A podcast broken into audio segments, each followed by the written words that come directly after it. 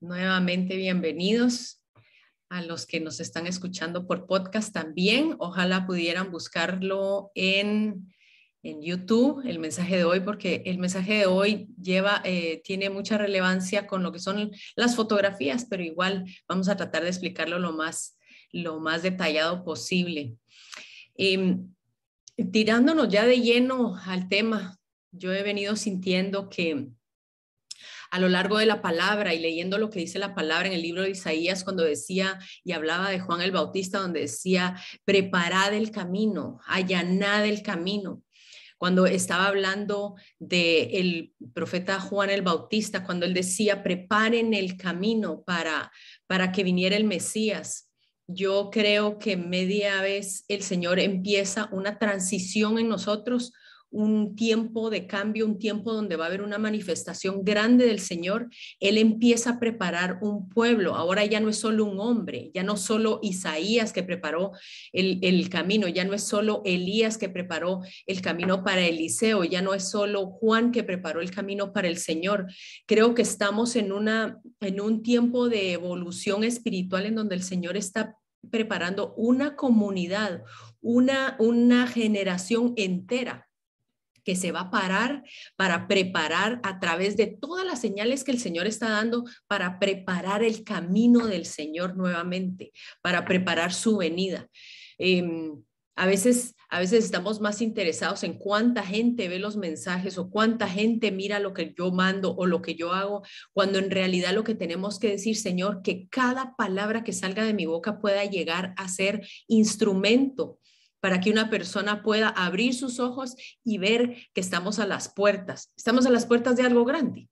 El Señor está haciendo algo grande eh, en este tiempo y durante la fiesta que vamos hoy a estudiar nos vamos a dar cuenta cómo tiene de relevancia hoy lo que esta fiesta significa, porque esta fiesta tiene un trasfondo en donde el Señor preparó a toda una generación a través de una familia, a través de unos hermanos y a través de un padre que fue el que vino a preparar el camino para el Señor y pocas veces se habla de eso. Así que creo que hoy este tema va a ser pues em, bastante, bastante interesante. Lo que quiero hacer es que quiero mover los slides para la primera página y luego aquí estamos. Entonces, Em, vamos entonces a, a darle nuevamente la bienvenida y vamos a hablar acerca de el tema del día de hoy que es Hanukkah, dos meses de señales proféticas. Y yo empecé a hacer un recuento para los que no han visto todavía el canal Noticias Michelle Ponciano, los invito porque a raíz de todas las noticias que, que fui subiendo pude darme cuenta de algo que habían noticias muy relevantes durante fechas muy relevantes y pude hacer como un, resumen más o menos de lo que fue noviembre y diciembre y lo que el Señor está hablando a través de esas señales proféticas. Cuando nosotros vemos en el libro de Juan, para iniciar, vemos el libro de Juan y vemos al Señor que entra a Jerusalén y dice en Juan 10, 22, dice, se celebraba en Jerusalén la fiesta de la dedicación. Era invierno y Jesús andaba en el templo por el pórtico de Salomón. Lo rodearon los judíos y le dijeron, ¿hasta cuándo nos tendrás en suspenso? ¿Hasta cuándo, Señor? ¿Verdad? Yo, yo no sé si usted, pero yo, yo estoy, yo me la paso en suspenso, no con miedo, en suspenso, porque todos los días veo las noticias y veo cosas y leo la palabra y, ando en un suspenso porque siento que estamos a las puertas de algo mucho más grande de lo que vemos e imaginamos. ¿Cuándo es, Señor, que realmente tú vas a revelarte? ¿Cuándo vas a revelarte a la nación de Israel? ¿Cuándo vas a revelarte a mi familia? ¿Cuándo vas a revelarte a, tu, a mi hermano, a mi primo, a mi vecina? ¿Cuándo es que realmente tú vas a revelarte abiertamente? Porque ellos le pidieron, Señor, si tú eres el Cristo, dínoslo abiertamente. Si tú eres. Y a veces sentimos como que Dios nos mantiene en ese suspenso porque no nos dice a cabalidad todas las cosas que vienen, pero sentimos en nuestro espíritu que viene algo diferente. Así es como yo me siento ya ahorita al final del 2021. Y dice que él estaba en Jerusalén en esta fiesta, la fiesta de la dedicación. Y entonces en todas las cosas en donde, donde Jesús dice, bueno, si tú eres, pues entonces, ¿por qué no los dices? Y Jesús le responde, mire lo que les responde, os lo he dicho y no creéis. Las obras que yo hago en nombre de mi Padre, ellas dan testimonio de mí. Mire, las cosas que el Señor ha dicho, ellos no las creían. Las cosas que el Señor está haciendo en este tiempo son pocos las que las perciben. No es todo el mundo el que está pendiente de las cosas que están sucediendo. Pero mire lo que dice el 26, pero vosotros no creéis porque no sois de mis ovejas. ¿Sabe qué? Si usted está escuchando este mensaje, si usted está hoy aquí escuchándolo, es porque usted es una de sus ovejas. Porque Continúa él diciendo, como os he dicho, mis ovejas oyen mi voz y yo las conozco y me siguen. Yo les doy vida eterna y no perecerán jamás, ni nadie las arrebatará de mi mano. Yo no sé si, si esta palabra es para usted, pero esta palabra a mí me da mucha, mucha confianza porque el Señor dice, si ustedes oyen mi voz si ustedes se reconocen las obras que estoy haciendo, si ustedes reconocen los mensajes que estoy enviando, uno, los van a entender si son mis ovejas. Y dos, van a tener confianza porque no van a perecer. Yo las voy a guardar. No importa que venga el 2022. No importa. Él dice, nadie me los va a arrebatar de mi mano. Están en mi mano, yo los sostengo, yo los tengo, yo tengo planes y a mí el mundo no se me ha desorganizado. Hay un plan perfecto. Pero ustedes que están el día de hoy son los que reconocen mi voz. Y por eso usted hoy que va, que va a ver todas estas señales va a reconocer que Dios nos está hablando y nos está hablando eh, grande. Pero antes de empezar y continuar con esta historia de Jesús, tenemos que ir un poquito para atrás al libro de Daniel.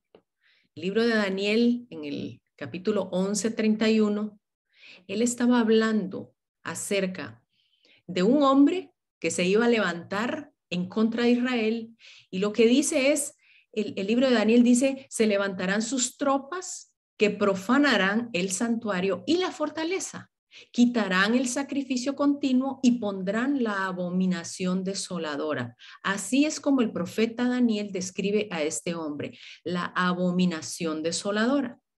Este hombre, la abominación desoladora, es de esas profecías que son sombra y luego viene un cumplimiento. Este hombre, esta profecía se cumplió y esta profecía es una sombra del anticristo que está por venir. Este hombre se llamaba Antíoco Epífanes. Hay quienes le dicen Antíoco Epífanes. Era el rey de Siria de la dinastía Seleucida.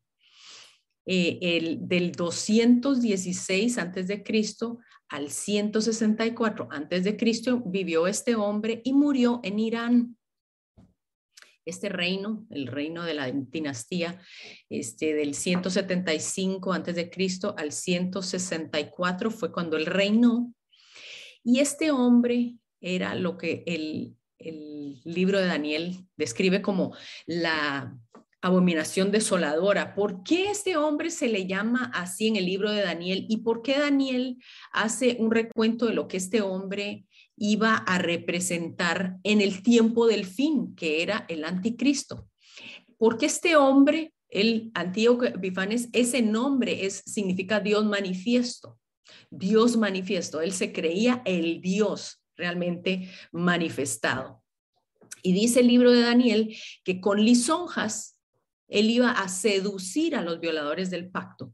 Él con lisonjas iba a hacer que la gente se desviara del Dios de Israel y empezara a, a buscarlos. ¿Y qué fue lo que él hizo? Helenizó al pueblo de Israel lo volvió más griego, digamos, y introdujo todas las creencias y todo el paganismo griego y produjo una apostasía.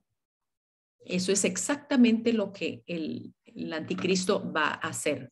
Va a, con lisonjas, va a seducir a la gente y va a hacer eh, eh, pactos con la gente que va a violar el pacto del, con el Dios de Israel y van a empezar a hacer pactos con el anticristo. Hay una simbología y hay una sombra de este hombre con lo que va a ser el futuro anticristo. Entonces, lo que este hombre, esto lo estudiamos hace, hace creo que como un año. Este hombre lo que puso fue la estatua de Zeus dentro del templo, dentro del templo de los judíos puso eh, a Zeus, la estatua de Zeus, que era eh, Júpiter también, se le conoce, y lo puso en el altar de sacrificios.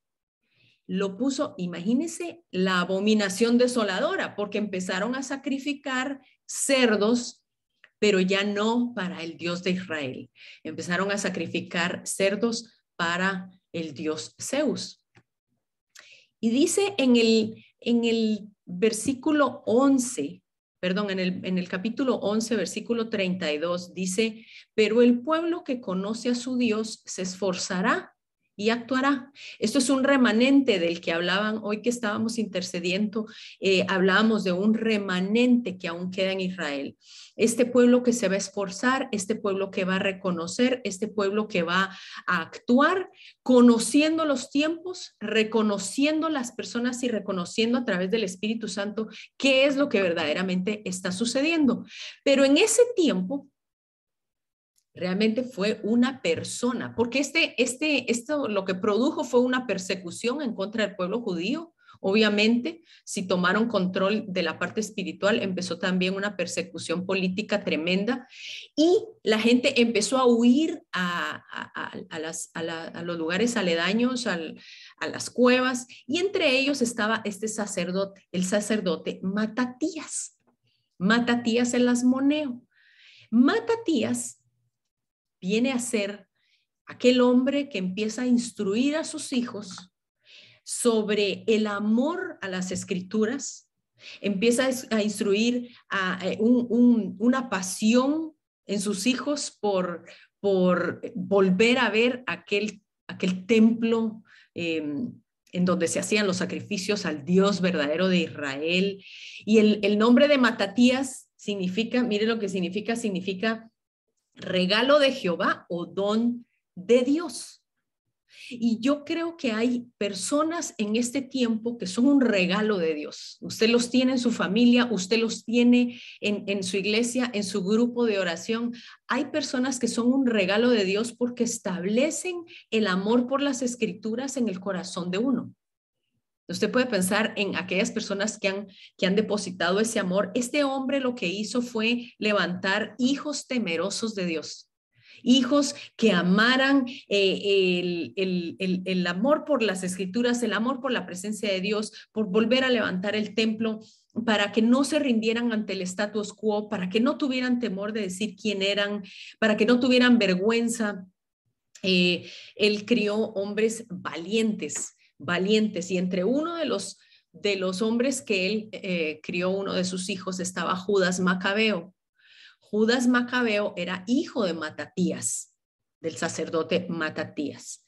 Matatías, el asmoneo, por eso es que se conoce así como el reino de los asmoneos, eran sucesores directos de los macabeos de los macabeos, o sea, Judas Macabeo fue el que vino a instituir ese nombre y eh, ahí vemos que se levanta la, dinastía de los, de, los, eh, de los asmoneos. Recuerde esa palabra, los asmoneos. ¿Y quién era Judas? Judas era un estratega militar. Yo no sé cómo lo crió este, su, padre, pero él muere en manos de Antíoco Epífanes. Eh, Antíoco Epífanes lo ve a él como una amenaza como una amenaza que podía eh, provocar una revuelta y él personalmente lo manda a matar. En lugar de, de, Judas Macabeo, y Macabeo a él le decían Macabeo significa martillo, martillo significa. ¿Por qué le pusieron a Judas así? Pues me imagino que su personalidad, toda su visión, el querer recobrar eh, el, el, Jerusalén, a él me imagino que se lo apodaron lo apodaron, no era su apellido, él lo apodaron el martillo. ¿Por qué lo apodaron el martillo? Pues la única frase que nos viene es Jeremías 51, donde dice, martillo sois para mí y armas de guerra. por medio de ti quebrantaré naciones y por medio de ti destruiré reinos. No sabemos si esto fue realmente la palabra que ellos leyeron y por eso le pusieron a él Macabeo, pero vemos que fue un hombre que se levantó en, eh, destinado a destruir reinos, pero cuando él muere, entonces a quien ungen fue a su hermano, a su hermano Jonatán. Su hermano Jonatán, a él lo ungen como sacerdote, ellos logran recobrar el templo y ellos hacen de alguna forma un pacto político con los romanos que entran eh, de donde vienen entonces toda la dinastía de los Herodes, entran en, en acción justo antes de que Jesús entrara en la escena. Pero ¿cómo fue que ellos fueron motivados a, volver a recobrar Jerusalén? La historia es muy interesante porque fueron motivados por su hermana, su hermana Chana. Chana, hermana de los macabeos, ella es violada por un general sirio el día de su boda. Por ley, si una mujer tenía relaciones, ya fuera por violación o por gusto propio, esa mujer debía ser entregada al hombre que había robado su virginidad. Imagínense, ella se iba a casar con otro hombre y este hombre la viola. Quería decir que esta mujer iba a, a, tener que poner todos sus planes en pausa pero esta mujer era hermana de hombres valerosos de guerra. Esta mujer tenía el mismo amor por las escrituras que les había inculcado su padre. Entonces esta mujer se viste con sus galas, se viste con su vestido de novia y entra dentro de la casa donde estaban sus hermanos y ella se rasga sus vestiduras y les dice a, los hermanos, vamos y defiendan mi nombre defendamos no solo mi nombre, defendamos también Jerusalén, defendamos el nombre de los judíos y eso provoca en ellos algo tan impresionante que se convierte en la revuelta de los macabeos. Y aquí es cuando los macabeos vuelven a recobrar Jerusalén y vuelven a recobrar sobre todo el templo. El templo de, de esta milicia militar salieron los celotes que se cree que Pedro era un, celote, violentos, ¿verdad? Volados, como dicen por ahí. También de aquí salieron los sicari, porque los sicari significa daga y ellos se metían entre los lugares solo a, apuñalar a gente y de repente se iban. De ahí viene la palabra sicario. Eh, eh, bastante interesante, justo de la revuelta de los, de los macabeos. Entonces ellos empiezan a dedicar nuevamente el templo. Ellos hacen una limpieza del templo y de la influencia griega y pagana, instituyen los, los órdenes, los sacerdotes, los ungen y esta limpieza les toma a ellos dos años. Había tanto paganismo dentro del pueblo, dentro del templo, que a ellos les tomó dos años removerlo todo. Uno es convencer a la gente, ¿verdad? Porque la religiosidad y lo que la gente está acostumbrado es muy difícil hacer esos cambios. Imagínense, yo creo que no lo hicieron a votación. Eh, creo yo que ahí sí que, que lo hicieron por, por dictadura. Limpian este, todo el templo. ¿Qué hacen ellos con la estatua de, de Zeus? La envían a Pérgamo.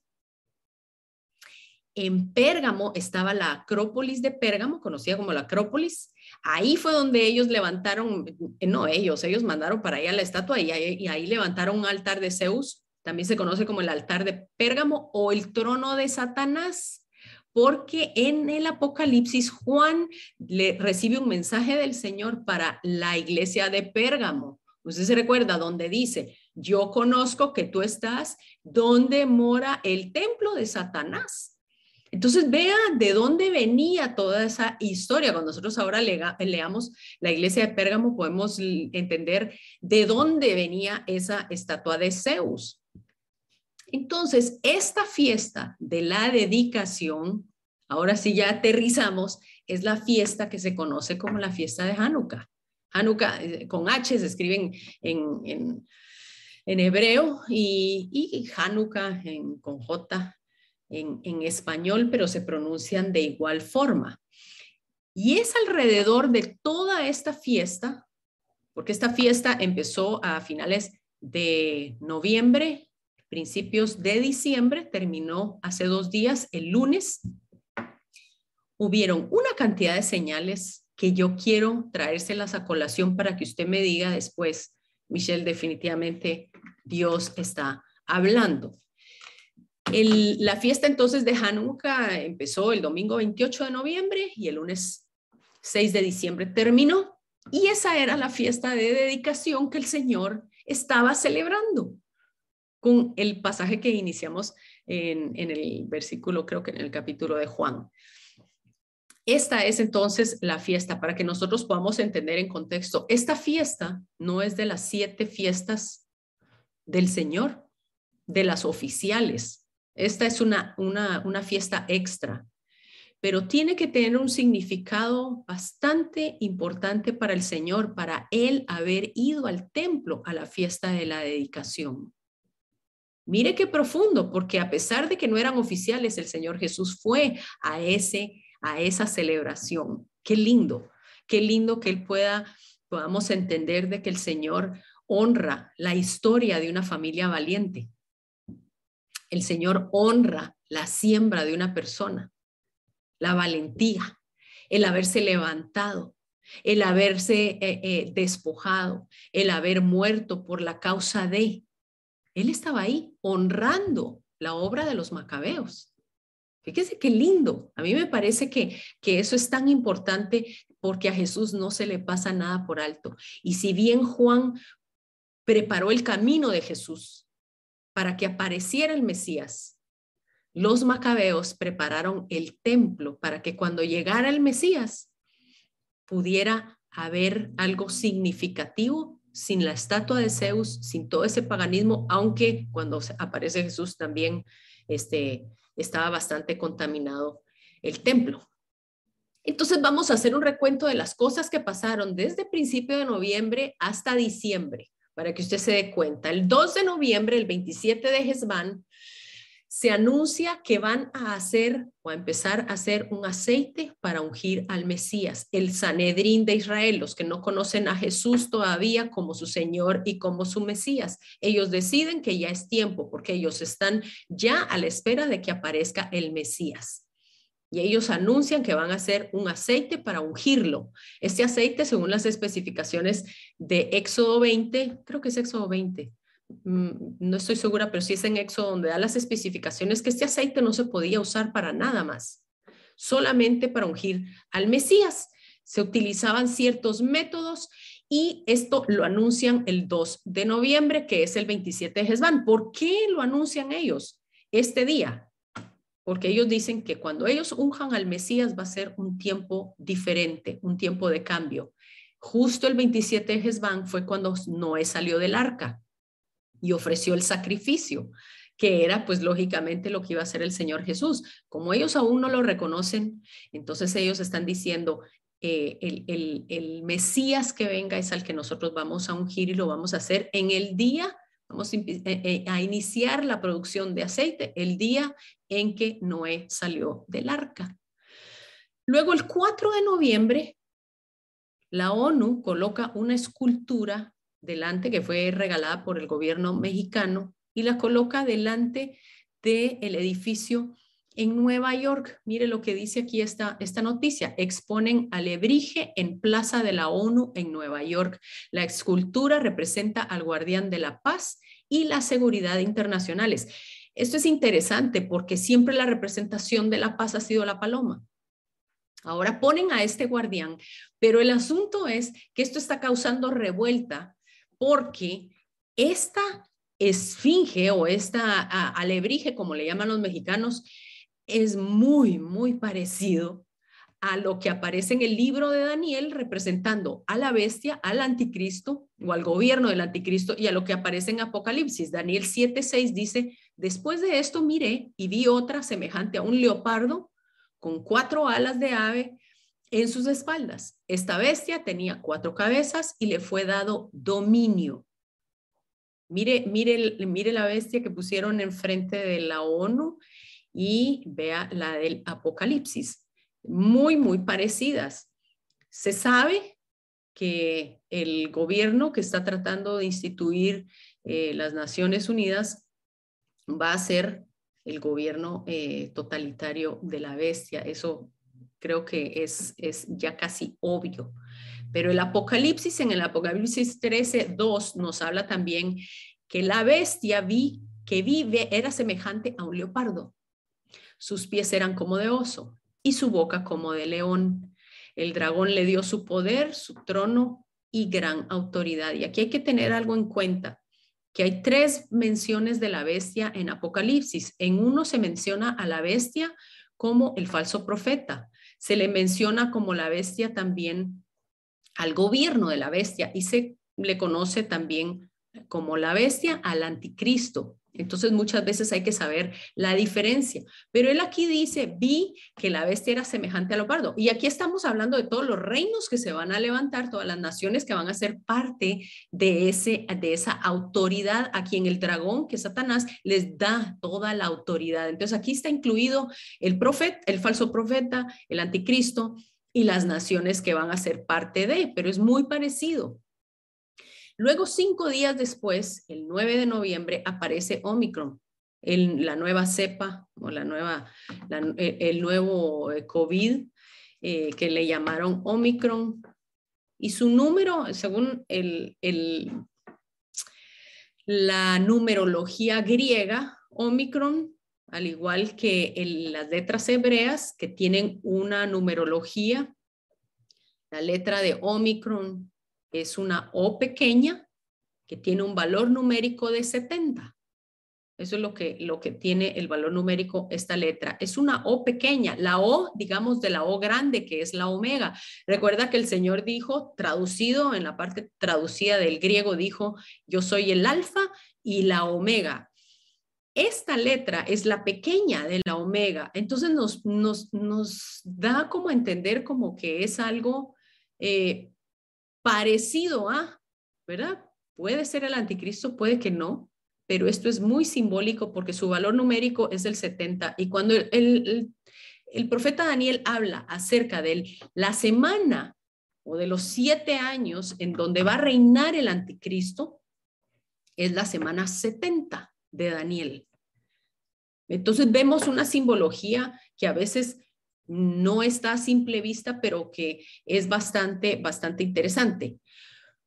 Eh, tres días después aparece el 12 de noviembre una plaga de escorpiones en eh, Egipto. Mire esta noticia de National Geographic, dice una plaga de escorpiones azota Egipto, dejando a su paso más de 500 picaduras y tres víctimas mortales. Solo mueren tres personas, pero en una noche reciben en el hospital 500 picaduras, 503 picaduras de uno de los escorpiones más, más peligrosos que hay en Egipto. Parece que hubo una tormenta grandísima. Esto lo sacó a los escorpiones y llegaron a través del agua y de las inundaciones, llegaron a todas las casas y una cantidad de personas fueron, fueron picadas por estos eh, escorpiones. En una de las noticias decían autoridades del gobierno que había sido una placa de condiciones apocalípticas. Mire, qué curioso, porque esto era lo que ellos estaban diciendo. Cinco días después, nuevamente, aparece el 19 de noviembre el eclipse de luna. Y este eclipse de luna, eh, sabemos que el sol estaba colocado, en, lo vimos la semana pasada, estaba colocado justo en la, en, en la constelación de Libra, que significa juicio y que significa escasez, y estaba justo al frente de la constelación de Escorpión y fue el eclipse de luna más largo del siglo. Y luego, otros eh, pocos días después, el 29 de noviembre, inicia la fiesta de Hanukkah, la que acabamos de estudiar. Inicia esta fiesta durante toda una semana.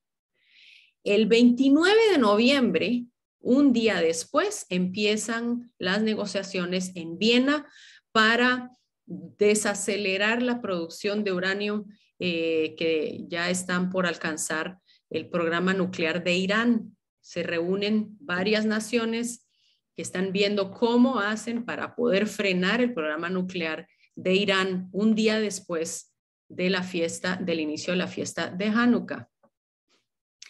Eh, ahí vemos a todos reunidos, parece que como siempre se fueron, se levantaron de la mesa sin ningunos acuerdos. Irán continúa con su programa y amenazando a Israel. Eh, al día siguiente de que inician estas negociaciones, el 30 de noviembre, desde hace 80 mil años no se veía un cometa, el cometa Leonard. Eh, es curioso que tiene la palabra león escrita esto, esto es un anuncio quizá del león de Judá, no sabemos, pero el 30 de noviembre inicia su aparición y va a estar en el cielo 12 días. 12 días. Y sabemos que el número 12 es el número bíblico de autoridad y gobierno. Fueron 12 los discípulos, son 12 las tribus de Israel y así eh, eh, eh, podemos verlo en la Biblia. Son 12 días que va a estar este cometa. Y el siguiente, el, eh, eh, este cometa luego va a pasar por la Tierra, se va a ver, ya se ve de por sí, pero va a llegar a su máxima expresión el 12 y luego se dirige hacia el sol y nunca más se va a volver a ver. Y el primero de diciembre, y aquí es donde yo quiero que usted ponga atención de por qué esto es tan significativo y la fecha en que sucedió. ¿Por qué sucedió en esta fecha, justo durante la celebración de Hanukkah, porque el primero de diciembre hicieron una votación, hicieron una, tres votaciones entre varias mm, que habían planteado las Naciones Unidas, votaron por tres con respecto a Israel. Una es que votaron por regresar a Israel a sus límites de tierra de 1967 antes de la guerra de los siete días, la guerra de 1967. Dijeron, Israel tiene que volver a ese, a ese punto límite. También votaron, mm, la mayoría, este, votaron para sacar a Israel de los altos del Golán. Los altos del Golán, recuerde, está en poder se lo, se lo están batallando varios, varios países, pero Jordania y Siria son los que están, eh, aparte de Israel, que les dicen que ellos lo invadieron cuando esa es tierra abiertamente bíblica de Israel.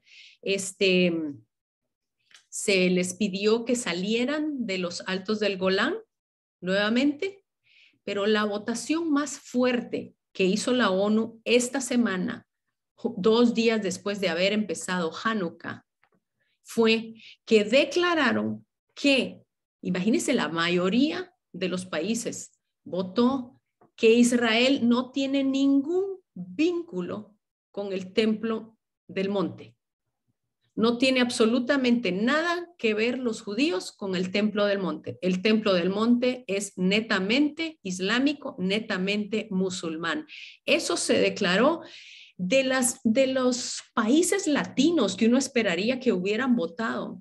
Fue impresionante porque el único país latino que votó a favor de Israel diciendo que Israel es el que tiene más historia en el monte del templo fueron en, fue Guatemala, México, El Salvador, Costa Rica y Nicaragua votaron en contra de Israel a favor de que se volviera netamente musulmán. De Latinoamérica, solo Guatemala, Honduras, Colombia y Panamá se abstuvieron. Y en, en, el papel de votación no aparecía como el templo del monte, le pusieron el nombre islámico que es Al-Aran al-Sharif. Y así quedó pautado en la ONU. Por supuesto, Venezuela, Cuba, Nicaragua iban a votar en contra de Israel. Recuérdese que siempre el socialismo es el gobierno del anticristo, el gobierno de Satanás, y ellos siempre van a votar en contra de Israel. Pero los demás países es impresionante. Es impresionante que se hayan, eh, eh, que hayan votado en contra de o se hayan abstenido de votar. Pero el libro de los Salmos en el Salmo 132, 13, 14 dice, porque Jehová ha elegido a Sión, la quiso por morada suya, este es para siempre, para siempre el lugar de mi reposo. Aquí habitaré porque la he querido.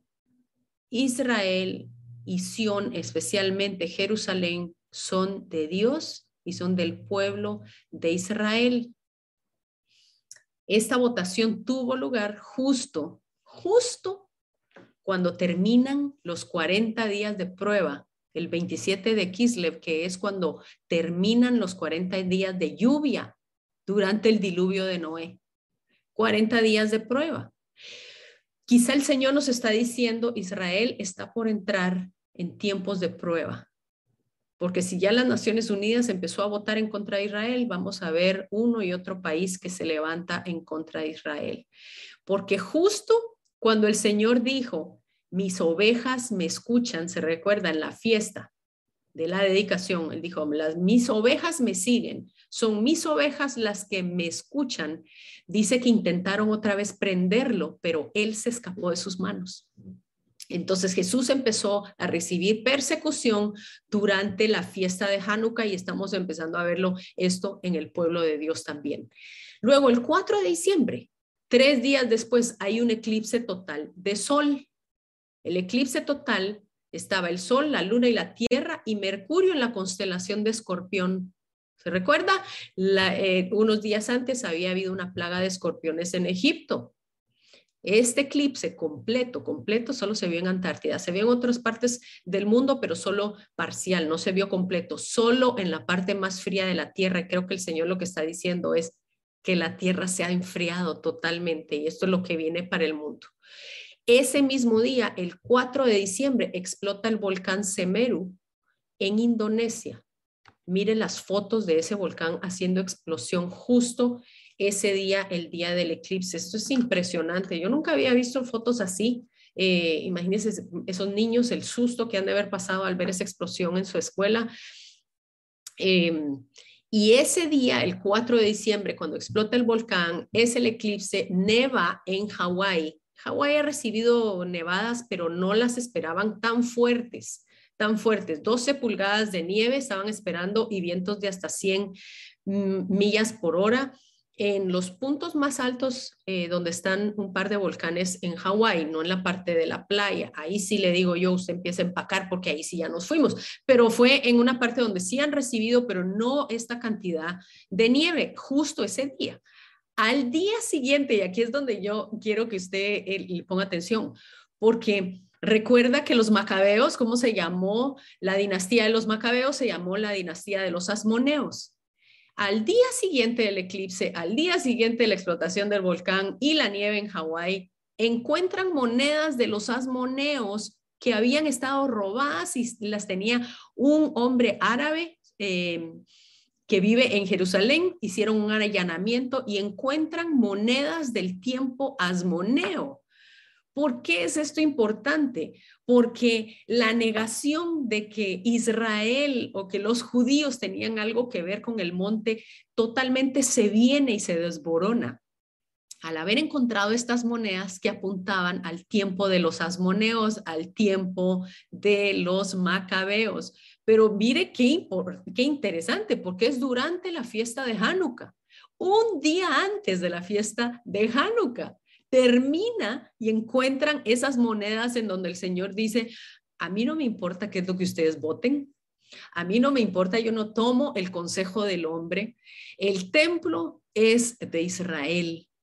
Y aquí están las pruebas por si a alguien eh, no todavía eso no le cuadra. El 6 de diciembre entonces termina Hanukkah y el 6 de diciembre, esta es una foto, esta no es una foto actual de lo que sucedió, es una foto eh, anterior, hacen el ungimiento del sacerdote, del sumo sacerdote para la dedicación para el tercer templo. El 6 de diciembre, cuando termina Hanukkah, hacen una ceremonia. Yo no he encontrado fotos, si alguien la tiene ahí me la manda. Hacen el ungimiento para quién? Para recibir al Mesías. Sabemos que Israel va a pasar un tiempo de gran tribulación porque por tres años y medio van a creer que su Mesías fue el anticristo. Y ahí es cuando Israel realmente va a reconocer al Señor Jesús como su Mesías. El que ellos estén preparando al final de Hanukkah el ungimiento del Mesías, no nos queda más que pensar, y por lo que hemos visto, de que está pronto, está pronta la venida del Señor pero está pronta también la salida del hombre a quien se conoce como el hombre de pecado. Y el 6 de diciembre, cuando hacen este ungimiento, vuelve, vuelve a explotar el volcán eh, Semeru y las, las fotos que, se ven en internet realmente son devastadoras, es impresionante. Esto nos recuerda a unas, eh, a unas eh, erupciones volcánicas que hubieron en Guatemala, en el volcán de fuego, pero la devastación que hizo este volcán es realmente impresionante. 7 de diciembre, entonces esto es el 6 de diciembre, yo quiero que usted lleve la cuenta el 7, el 8 y el 9 de diciembre hay una conjunción de la luna con Venus, el 7, el 8 una conjunción de la luna con Saturno y el 9 una conjunción de la luna con Júpiter. ¿Qué quiere decir una conjunción? Que es, nada más que la, es una perfecta alineación planetaria. Durante diciembre dice que los tres planetas se alinearán en una hermosa línea, Júpiter, Saturno y Venus. Si usted no lo vio el día de ayer, salga a verlo. Nosotros estuvimos viendo con, las, con un telescopio que tenemos. Eh, era una belleza porque no había una estrella todavía y ya los, los eh, astros se miraban, pero mire, una cosa bella todavía tiene hoy y mañana tiempo para verlo. Véalo en el sol justo a la caída del atardecer. Dice que la conjunción, aquí dice en esta noticia, es el acercamiento de dos o más objetos celestes en su aparente recorrido por el cielo y forman una línea arribita de la luna y es impresionante verlo. Estas, según la astronomía, son eventos, son demasiados los eventos en el cielo y el Señor dijo que esos eventos los íbamos a ver eh, justo antes de su venida, que él iba a dar esas señales en el cielo y en la tierra. Y el 12 de diciembre, dos días después de esta conjunción de Venus, Marte y Júpiter, vamos a tener en su máximo esplendor el cometa Leonard. El 12. Vuelvo a repetir, el 12 es un número de gobierno. El número de gobierno eh, bíblico es el número 12 y el cometa se va a ver en su máximo esplendor en el día 12 de diciembre. El libro de Job nos dice en Job 38, 32, haces salir a su tiempo tú las constelaciones de los cielos, guías a la osa mayor con sus hijos. Y es curioso porque el cometa Leonard va a aparecer cercano o en la constelación de la Osa Mayor. Y el Señor habla de la Osa Mayor justo en Job 38, 32. Así que yo los dejo con esta inquietud de esta palabra de Isaías 42, 9, porque esta palabra de Isaías 42, 9 es profética. Dice, he aquí se cumplieron las cosas primeras y yo os anuncio cosas nuevas. Antes que salgan a la luz, yo las haré notorias. El Señor está hablando. Entonces, Michelle quiere decir que entonces eh, eh, está, el año entrante sale el anticristo. Yo no estoy diciendo eso porque yo no puedo poner una fecha. Yo le estoy planteando a usted las señales de lo que el Señor está hablando y, y tenemos que estar a, las, a la espera. Pero Él dice que ya se cumplieron las cosas primeras y Él está anunciando cosas nuevas. Pero Él dice que antes de que salgan a la luz, las vamos a ver notorias. Así que yo lo invito a que usted esté pendiente acerca de, estas, de estos eventos que van a pasar. No, no estamos, eh, no podemos profetizar ninguna fecha ni nada, pero sí le puedo decir, el Señor está hablando.